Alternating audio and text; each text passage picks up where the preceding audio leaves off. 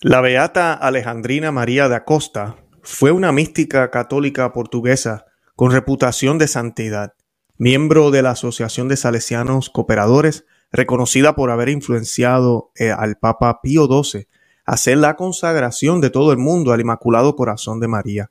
Fue beatificada por el Papa Juan Pablo II el 25 de abril del 2004. Y el tema de hoy es la devoción de los seis primeros jueves de cada mes. Es algo que yo sé que muy poca gente conoce y de dónde viene, de dónde nace. Y hoy que estamos celebrando Corpus Christi, eh, la fiesta del cuerpo de Cristo, la solemnidad del cuerpo de Cristo, pues hoy quiero hablarles de estas revelaciones y de algo que tal vez podemos añadir en nuestra agenda en los próximos seis meses, de si usted puede hacerlo los jueves, de tener esta devoción de los primeros seis jueves de, cada mes. Eh, ahorita voy a estar hablando, hablando un poco más de qué fue lo que dijo Jesucristo, pero es bien sencilla la devoción, eh, es una manera de hacer reparación por los ultrajes que se hacen contra la Eucaristía, pero también es una manera de, eh, de rendirle el honor que tiene que tener el Señor en el santo sacramento del altar. La devoción se caracteriza por un sentimiento de profundo respeto y admiración, admiración inspirado por la virtud de nuestro Señor. Obviamente a nuestro Dios le gusta que lo amemos. Si usted lo ama y realmente lo ama bien, eh, usted lo va a, ir conociendo más, eh, lo va a, vivir mejor y lo va a imitar. Y está pasando tiempo con Él. Y en este sentido podemos acercarnos más a su presencia haciendo esta devoción. Y pues lo que se pide, ¿verdad? Como muy parecido a los primeros viernes de cada mes con el Sagrado Corazón de Jesús y en los primeros sábados con el Inmaculado Corazón de María es tener una comunión sincera y humilde durante los primeros seis jueves de, seguidos. Los primeros seis jueves de cada mes, usted comulga. Eh, una hora en adoración al Santísimo Sacramento, que de por sí muchas parroquias lo exponen los jueves. Esa es la parte un poco más difícil. Eh, pero si un grupo de personas, yo estoy seguro, se reúnen y hablan con sus sacerdotes, tal vez lo pueden lograr para que el sacerdote pues lo, lo tenga expuesto en ese día. Honrar todas las llagas de Jesucristo, sobre todo la de su espalda. Esa parte es muy interesante. Hay diferentes libros que hablan de esto, de cómo honrar las llagas de Jesucristo y honrar los siete dolores de la Virgen María y petición de gracias espirituales o corporales. Eh, que también hay muchísimas devociones sobre los dolores de la Virgen María. Lo que me parece chévere es que las dos cosas más difíciles, obviamente la primera es sacar el tiempo el jueves, que, yo sé que se puede. Eh, si ya el Santísimo está expuesto y usted tiene planes de estar ahí una hora a adorar al Señor, pues en esa hora usted puede entonces honrar las llagas de Jesucristo, sobre todo su espalda, y honrar los siete dolores de la Virgen María. Así que no debería ser tan difícil poderlo hacer. El Señor cuando se le presentó a esta beata, a la beata Alejandrina María de Acosta, le dijo, hija mía, haz que yo sea amado, consolado y reparado en mi Eucaristía. Haz saber en mi nombre que cuando cuantos hagan bien la comunión con sincera humildad, fervor y amor durante los seis primeros jueves de mes consecutivo y pasen una hora de adoración ante mi sagrario en íntima unión conmigo, les prometo el cielo. Nada más y nada menos que les promete el cielo. Honren por medio de la Eucaristía mis santas llagas, honrando primero la de mi sagrada espalda, tampoco recordada durante los seis primeros jueves de mes consecutivos, y pasen una hora de adoración ante mi sagrario en íntima unión conmigo. Y quien al recuerdo de mis llagas, una la de los dolores de mi madre bendita, y por ellos nos pida gracias espirituales o corporales. Que cuanto hagan bien la comunión con sincera humildad, fervor y amor, les prometo el cielo. En el momento de la muerte traeré conmigo a mi Santísima Madre para defenderlos. Así que eh, es, es, impresionante. Esta devoción de los primeros es, eh, mm, jueves de cada mes eh, durante seis meses seguidos es una muestra de la profunda fe y el inmenso amor y respeto que tenía la beata Alejandrina María da Costa por el Santo Padre, quien entendió que su misión era hacernos entender acerca de los efectos del pecado, ayudándonos en la conversión y ofreciéndonos como testimonio de vivísima participación a la pasión de Cristo. Cada jueves ella vivía todas las fases de la pasión de Cristo, tal como son reveladas en los evangelios ella tuvo unos padecimientos, ¿verdad? Unas cosas que vivió en su cuerpo. Sus padecimientos se hacían más fuertes entre las 12 y las 3 de la tarde del viernes siguiente al jueves. Bueno, obviamente, ¿verdad? Pero el jueves, el primer jueves. Si bien ella rezaba para que Dios le diera la gracia de la salud, comprendió que su misión era la del sufrimiento con la cual vivió hasta su muerte con una sonrisa en los labios. Entre una de las condiciones que Jesús le pide es que no se olviden honrar primero la santa llaga de su espalda, que son poco recordadas. Y es muy cierto, culpable soy yo también. Yo no medito en la espalda de nuestro Señor cuando medito en los dolores de Él, cuando medito en el, costado, en las llagas de las manos, la de los pies, la corona de espina, bueno, todo lo que meditamos a veces, eh, pues a veces se nos olvida pensar en la espalda y creo que es algo que debemos eh, tomar en cuenta y que nos enseña esta devoción. Eh, el día de Corpus Christi, que de por sí, por eso estoy haciendo este programa hoy jueves, lamentablemente muchas de las iglesias se mueve para, para otro, otro, para el domingo siguiente. Siempre fue jueves, siempre se hace jueves. ¿Por qué? Porque el jueves fue instituida la Santa Eucaristía por nuestro Señor Jesucristo. Y la iglesia entendió que el jueves debía ser el día donde se puede honrar el cuerpo de Cristo. Y fue una religiosa, Juliana Colniñón, la que animó a celebrar esta fiesta en honor del cuerpo y la sangre de Cristo en el año 1208. Esta fiesta que surgió en la Edad Media fue consecuencia del florecimiento del pensamiento eucarístico del siglo XIII. Por eso es bien importante cuando a veces la gente nos quieren como quitar todo lo que pasó en el medioevo y luego del, del año 800 hasta el 1500, como que todo eso, bórralo. Eh, están equivocados, tendrían que borrar esta fiesta. El Espíritu Santo siempre ha estado en la iglesia, siempre. Y sí, vino una liturgia bien, muchos pensarán que es bien extravagante. Y sí, vinieron muchas prácticas que parecerán exageradas, pero fue lo que el Espíritu Santo le ha dado a la iglesia católica, ese tesoro hermoso y no podemos renegarlo y tratar de mundanizar lo que la iglesia, eh, no, lo que el Espíritu Santo ha dado en su iglesia. En el siglo anterior al siglo XIII, el siglo XII, comenzó la elevación de la hostia en el momento de la consagración. Yo lo he mencionado aquí en los 1200. Es que el sacerdote comienza a elevar la hostia como gesto para que nosotros podamos adorarlo por esos segundos. Y yo exhorto a los sacerdotes que se tomen su tiempo, no estén ahí tampoco 10 minutos, pero es bueno que lo hagan lentamente para que las personas puedan ver la Santa Hostia, puedan ver el cáliz y puedan adorar al Señor en, su mente, eh, ¿verdad? En su corazón, mientras sucede esto en el santo sacrificio de la misa. En el pleno siglo XIII, en el 1246, se celebró esta fiesta en la diócesis de Legia, en Bélgica. Unos años más tarde tuvo lugar el hecho milagroso, o sea que ya la fiesta comienza en este lugar. Y entonces tiene, eh, sucede lo que muchos ya conocemos, que es el gran milagro que sucedió eh, de una hostia consagrada que comenzó a sangrar ante las dudas de la fe del sacerdote que celebraba la Eucaristía en la ciudad de Bolsena, Italia. Este hecho muy difundido llevó al Papa Urbano IV, que era el Papa en aquel momento, a instituir la fiesta de Corpus Christi en el 1264. O sea que esta fiesta también nos viene del cielo. ¿Y por qué traigo esta colación? Porque Corpus Christi, Corpus Christi es el pan bajado del cielo. Es el cuerpo de Cristo, Corpus Christi, pan bajado del cielo, no, es dado del cielo. Santa Margarita Lacoque revive eh, de nuevo lo que ya existía, el amor al Sagrado Corazón de Jesús, pero también es una aparición aprobada por la Iglesia Católica, revelación privada eh, que tiene su fiesta incluso en, el calendario litúrgico. Y ahora tenemos Corpus Christi, que es un misterio que nos va a ayudar a profundizar muchísimo más en el misterio de la Santa Eucaristía, pero que también es instituido por el Papa en aquel tiempo por un hecho milagroso. Porque es que la Eucaristía es un milagro. No hay coincidencia aquí. Si es un milagro, pues todo lo que esté alrededor de ella debe ser milagroso. Así mismo es. Y es el milagro que pasa en ti, en mí, siempre y cuando lo recibamos con gracia, porque también puede ser medio de condenación puede ser medio de, puede ser veneno para nosotros si lo recibimos en pecado mortal.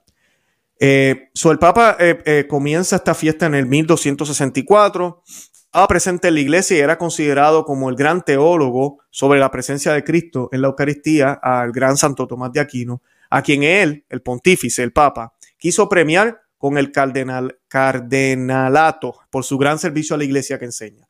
Pero el humilde, el humilde dominico le ofreció otro servicio a la iglesia que el pontífice le concedió, preparar los textos litúrgicos de esta fiesta de Corpus Christi. Así que cuando escuchamos estos cantos como Pangelingua, Laudación, eh, Adore, Adoro de Te Devote, eh, Te Devote, eh, todos fueron compuestos por Santo Tomás de Aquino. Es, y son hermosos, muchos no lo sabemos de memoria. Gracias a esta concesión tenemos estas obras poéticas que fueron escritas por él, que ya mencioné algunas de ellas, Pangelingua, Laudación, Panis Angelicus, Adoro te devote, salieron de su esplendura pluma y siguieron sacudiendo nuestra falta de correspondencia a quien teniendo que irse al cielo se quedó con nosotros en persona y no solo en un recuerdo, que es nuestro Señor Jesucristo en el gran sacramento del altar. En el siglo XIV eh, tendremos acontecimientos que reforzarán dicha solemnidad, que, que desde entonces eh, que tendrían desde entonces los actos fundamentales, la Eucaristía y la procesión. En el concilio de Vienne, en el 1311, en el 1311, el Papa, que había trasladado la sede desde Roma a Aviñón, dio una serie de normas para el cortejo que acompañaría al Señor en la procesión dentro de los templos, indicando hasta los detalles de dónde irían las autoridades que quisieran ir en el desfile. Años más tarde, Juan XXII introdujo la octava de Corpus, uh, de Corpus eh, Christi con la exposición del Santísimo Sacramento incluida. Y será el primero de los papas renacencistas. Nicolás V, eh, el primero en establecer que la Santa Hostia saliera en procesión por las calles de Roma, lo cual es algo que todavía se hace en muchos lugares y yo exhorto a los sacerdotes que así sea dando de la vuelta a la iglesia alrededor porque el gobierno no te da permiso, una sociedad tan eh, secular que a veces pues la gente se molesta o no, o no, no podemos hacerlo que lo hagan, hagan la procesión afuera, como debe ser, siempre fue tradición de la iglesia y hay que seguirlo haciendo y es algo distinto y pues lo bonito de la iglesia es que la iglesia no es solo mental y oración, es vivir estas experiencias, estar en el exterior, afuera, hacer algo distinto ese día por lo grande que es esta fiesta. En los siglos posteriores fueron apareciendo esas obras de arte para las custodias, en las custodias es lo que, lo que sostiene el, el, Santo Sacramento, ¿verdad? Y las vemos en muchos lugares de distintas formas. Y, comenzaron a surgir estas hermosas obras de arte, vasos sagrados donde se coloca la hostia, los carros triunfantes son obras maestras de la eh, orfebrería religiosa en la que el pueblo fiel le entrega al Señor lo que considera como más valioso. Lo que hablábamos ayer en el programa sobre los letreros de la calle y, lo, y todo, este, eh, eh, todo lo que debemos hacer, el arte, el trabajo de nuestras manos, todo debería ser dedicado a Dios. La más famosa y valiosa es la que encargó el cardenal Cisnero y este elaboró entre los, entre, que se lo elaboraron entre el año 1517 y 1524.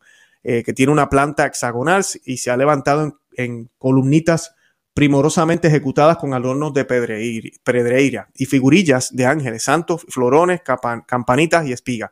La parte central corresponde a la custodia y es de oro puro, del llevado de América por Cristóbal Colón. Esta custodia ha salido en Toledo en la fiesta de Corpus Christi desde el año 1595, imagínense.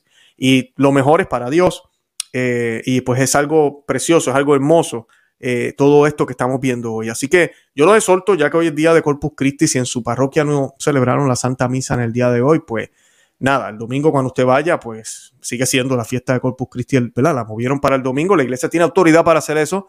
Totalmente en desacuerdo este servidor y muchos de nosotros que, que conocemos la tradición de la iglesia católica, porque como yo le he dicho ya muchísimas veces, son menos las misas que estamos celebrando.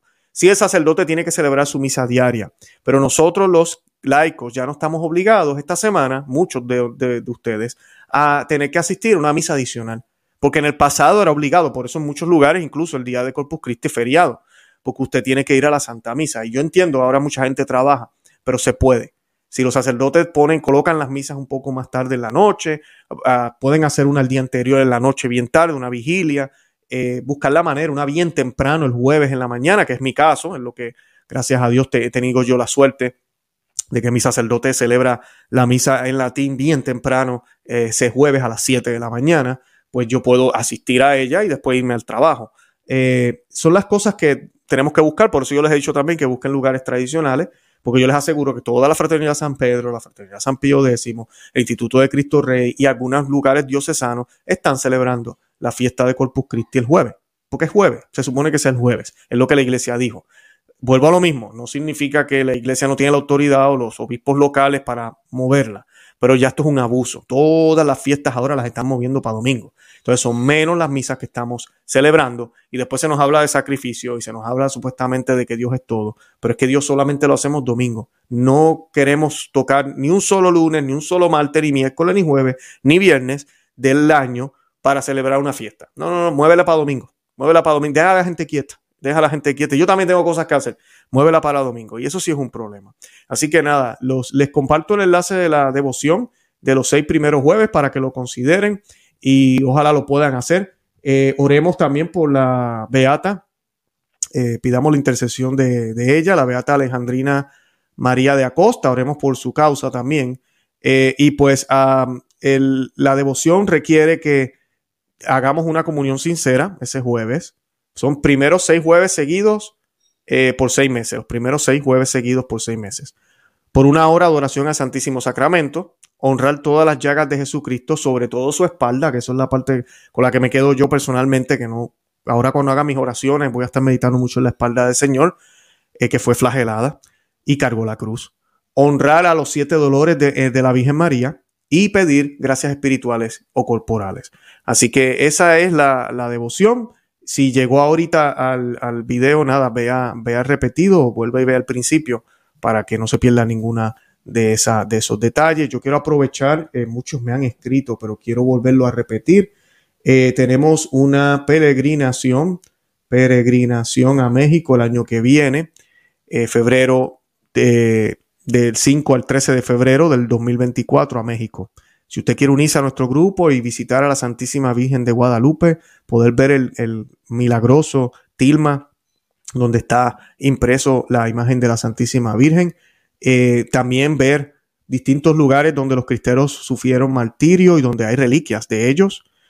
También le gustaría por nueve días celebrar la Santísima Misa tradicional todos los días bueno, pues comuníquese con nosotros, vayan al enlace que está en la descripción, esa peregrinación va a estar espectacular, nos va a estar acompañando el padre Daniel Hinan, y sí, es el mismo sacerdote, me han preguntado algunas personas que estuvo envuelto en esta situación de centro comercial, que lo sacaron del centro comercial con otra gente, eh, es él, es él mismo, así que si lo quiere conocer, vaya a la peregrinación. Y pues creo que va a ser una bendición, es justo antes de que comience la cuaresma del 2024. Así que, pues nada, vamos a estar nosotros, un grupo en español, este servidor y el padre Daniel Hinan, pero también van a haber unos americanos con los otros dos invitados que pueden ver ahí en la foto. Y pues va a ser un grupo bien, bien nice, bien chévere, la vamos a pasar muy bien. Eh, van a ver de todo. Vamos a tener paseos, meditaciones, vamos a visitar lugares muy, muy santos y por, y por, y por consecuencia vamos también a ver a la Santísima Virgen María en la Basílica en su tilma. Y nada, yo con eso me despido. Miren el enlace que como ya les dije, compartí. También pueden escribirme al email si tienen algunas dudas. Conoce, ama y vive tu fe, nombre del canal, arroba outlook.com. Y nada, de verdad que los amo en el amor de Cristo y Santa María, ora pro nobis. Que Dios me los bendiga. Bye bye.